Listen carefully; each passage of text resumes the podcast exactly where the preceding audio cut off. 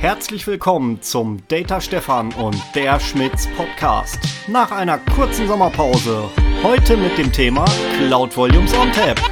Viel Spaß!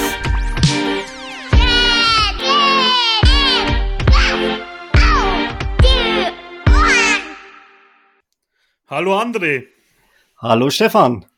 Und natürlich herzlich willkommen, liebe Zuhörer. André, unser Thema ist ja heute NetApps Cloud Volumes on Tap, kurz CVO. Das ist richtig, Stefan. Und ähm, weil ich glaube, dass niemand Cloud Volumes on Tap besser beschreiben kann als der Hersteller selber, ähm, haben wir heute einen Gast direkt von NetApp eingeladen und ich sage herzlich willkommen, Axel Frenzen. Ja, hallo ihr zwei und vielen Dank für die Einladung. Schön, dass ich hier sein darf. Gerne. Axel, beschreib uns doch mal in einem Satz, was Cloud Volumes ONTAP überhaupt ist. Ja, sehr gerne. Cloud Volumes ONTAP ist vom Prinzip unser Datenspeichersystem, das wir schon seit vielen, vielen Jahren am Markt haben, äh, auch erfolgreich vertrieben und bei jedem dritten Kunden in Deutschland auch im Einsatz haben, nur eben als virtuelle Appliance in der Cloud eurer Wahl. War das so eingängig? Kann man das nachvollziehen? Äh, das kann man schon sehr gut nachvollziehen. Ähm, was ist denn überhaupt dieser Nutzen von Cloud Volumes on Tap? Ich meine, ich kann ja bisher in jeder Cloud, also bei Azure, bei AWS, bei Google, äh, kann ich mir normale Storage Services so oder so buchen. Also Elastic Block etc. Wofür brauche ich dann ein weiteres Storage-System in der Cloud? Ja, das ist eine interessante Frage tatsächlich. Und ähm, ich fange mal bei den Argumenten an, die für die Kunden, die NetApp sowieso schon im Einsatz haben, am nachvollziehbarsten sind. Denn die ganzen Funktionalitäten, die wir on-premise einsetzen und zur Verfügung stellen, die habe ich natürlich auch in der Cloud. Welche können das sein? Ähm, zum Beispiel die Tatsache, dass wir äh, sehr effizient Daten speichern. Und das bedeutet, wir deduplizieren Daten, die doppelt sind. Wir äh, packen Daten, die, äh, die äh, existieren, auch äh, effizient zusammen. Ähm, wir können Daten, die nicht benutzt werden, auf noch kostengünstigeren Speicher heraustieren und natürlich die ganzen Funktionalitäten, die unsere Kunden auch jeden Tag nutzen, und zwar die integrierten, extrem schnellen und effizienten Snapshots und die daraus entstehenden Clones. Das heißt, jeder Kunde, der NetApp sowieso aus der On-Premise-Welt kennt, der wird NetApp sofort in der Cloud auch nachvollziehen können, anwenden können und es wahrscheinlich genauso lieben, wie es On-Premise auch tut. Ich habe es ja jetzt schon ein paar Mal gesehen, äh, das Cloud Volumes On-Tap, und ich muss sagen, äh, wenn man es nicht weiß, sieht es tatsächlich von der Oberfläche genauso aus wie das, was ich On-Prem habe. Absolut, genau. Und ähm, das ist auch Absicht so, ne? dass die Leute, die, die es eben äh, seit Jahr und Tag kennen, sich kaum umgewöhnen müssen, egal wo das System jetzt steht, in Anführungszeichen. Ne? Die klassischen Werkzeuge kann ich benutzen, wie System Manager, wie Unified Manager, Workflow Automator, all diese Dinge, die, ja, darauf muss ich mich nicht neu einstellen, da muss ich gar nichts neu lernen.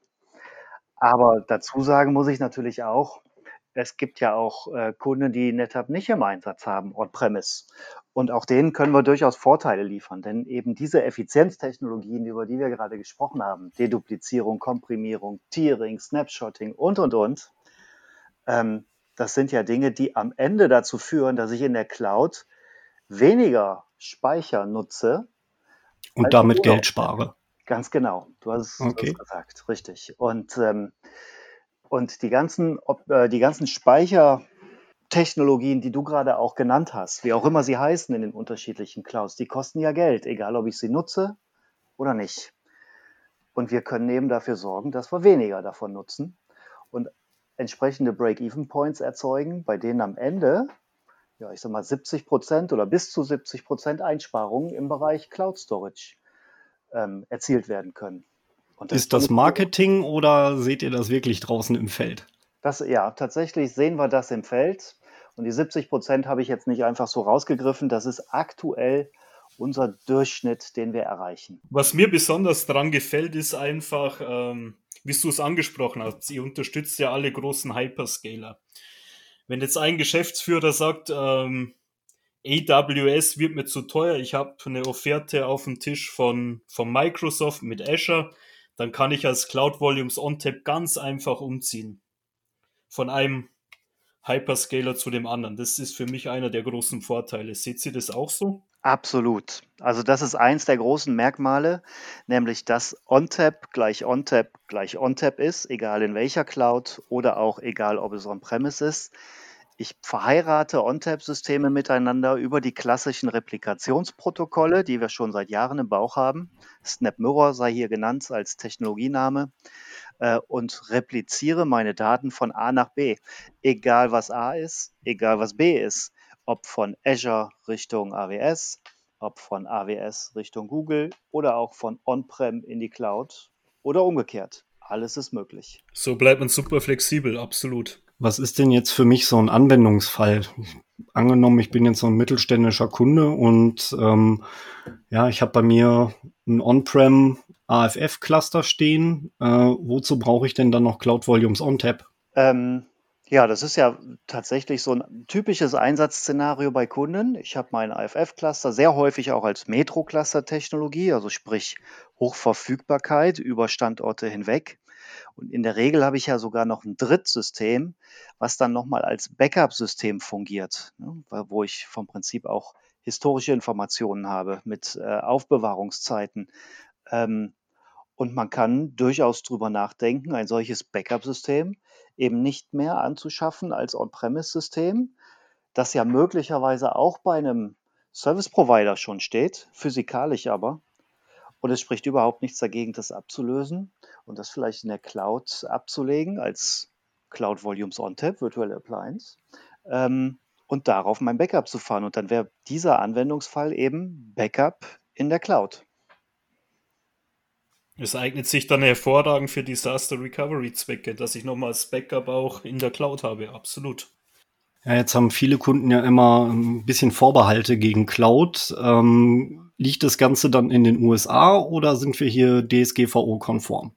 Das sind wir absolut, denn äh, Cloud Volumes OnTap ist ja vom Prinzip eine, eine reine Software, die ich ausrolle. Und da kann ich als Kunde vordefinieren, in welcher Cloud ich das ausrollen möchte. Und zwar auch in welcher Region meiner Cloud-Anbieter. Also nehmen wir mal die AWS mit ihrem Standort in Frankfurt, aber das können wir genauso auch für Google äh, und auch Azure sagen. Ähm, wenn ich mich für den deutschen Standort entscheide, Frankfurt an der Stelle, ähm, dann spricht überhaupt nichts dagegen, mein ONTAP-System in Frankfurt in dieser Cloud auszurollen, auf den entsprechenden Compute-Instanzen. Und damit bleiben die Daten natürlich in Deutschland. Und äh, wenn mir das allein vom Standortgedanken nicht reicht, dann können die klassischen Verschlüsselungsmechanismen angewendet werden, wie wir sie von On-Premise auch kennen. Das heißt Verschlüsselung at rest oder auch Verschlüsselung in Transit, also während des Transports und so weiter, sind all diese Dinge möglich. Und damit haben wir letzten Endes auch noch eine weiteres, ein weiteres Sicherheitslevel auf dem, was die Cloud-Provider mir zur Verfügung stellen, mit dem ONTAP-System gewonnen. Das hört sich äh, sehr cool an. Wir hatten jetzt als Anwendungsfall, hattest du jetzt gerade Backup to the Cloud beschrieben. Wie sieht's denn mit äh, primären Workloads auf? Also kann ich mir da meinen File-Server in der Cloud deployen und alle Menschen weltweit greifen darauf zu? Kann ich das für NFS-Volumes nehmen und dort meine virtuellen Oracle-Instanzen äh, dran verheiraten? Absolut. Äh, und tatsächlich ist es so, dass ich nicht das Cloud Volumes OnTap in der äh, Cloud provisioniere, sondern ich kann mir unterschiedliche ja, Leistungsklassen provisionieren, so wie ich derzeit äh, Hardware-Controller designt habe auf, auf Basis meines Anwendungsfalls und meiner Performance-Anforderungen und Kapazitätsanforderungen. Das kann ich in der Cloud mit unserer virtuellen Appliance auch machen.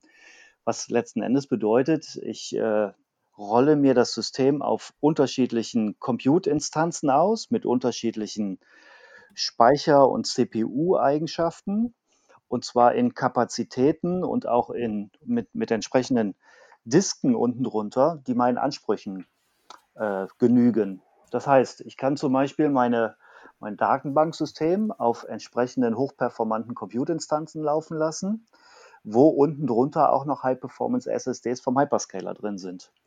Oder im Falle vom Backup, wie wir es vorhin hatten, eben auch kostengünstigere Instanzen haben, die auch weniger Leistung zur Verfügung stellen. Und somit kann ich dann das Rollout entsprechend meines Bedarfs durchführen. Es gibt dann noch Cloud Volume Services. Für wen eignet sich das ganz besonders? Ja, das ist eine interessante äh, Fragestellung, denn äh, Cloud Volumes OnTap, Cloud Volume Service klingt sehr ähnlich, ähm, ist aber tatsächlich für andere Einsatzzwecke bzw. andere Kunden gedacht. Äh, da wir vorhin schon gesagt haben, dass Cloud Volumes OnTap ja das in Anführungszeichen Original OnTap-System ist, das der Kunde von On-Premise kennt, ähm, inklusive administrativen Zugriff auf das System, sprich ich kann Replikationen einrichten, ich kann Konfigurationen so durchführen, wie ich sie im Detail haben möchte. Ähm, eignet sich Cloud Volumes OnTap eben auch sehr gut für Leute, die OnTap schon on-premise haben. Für alle Kunden, die das nicht haben und auch überhaupt nichts mit Storage-Administration am Hut haben möchten, können wir das Ganze nochmal vereinfachen. Und das ist Cloud Volume Service. Ebenfalls verfügbar in allen drei großen Clouds. In der Azure Cloud heißt es ein bisschen anders. Da nennt sich das ähm, Azure NetApp Files. Sei es drum. Genau. Und ähm, der Vorteil an der Stelle ist, dass ich mir innerhalb von drei bis fünf Klicks mir meine Volumes mit meiner Performance-Eigenschaft, mit meiner Kapazität und so weiter zusammengeklickt habe, ohne dass ich irgendwelches Fachwissen im Bereich Storage brauche ja, und somit loslegen kann mit dem Provisionieren meiner eigentlichen Applikation. Und das wollen ja auch sehr, sehr viele Kunden. Und man muss sagen, wir sind natürlich sehr weit verbreitet mit unserem OnTap, aber äh, es bleiben immer noch über 60 Prozent der Kunden, die NetApp nicht on-premise haben und für die sich dann Cloud Volume Service möglicherweise viel, viel besser eignet.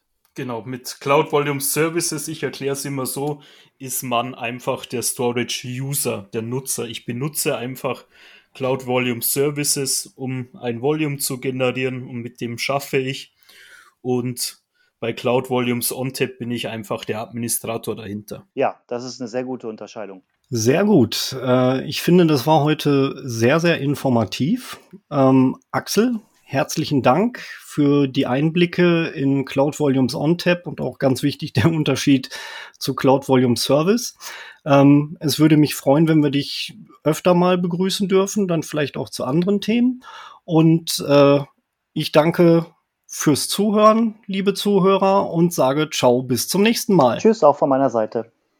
Dankeschön, Axel, danke, André und noch einen schönen Tag an die Zuhörer. Tschüss. Servus.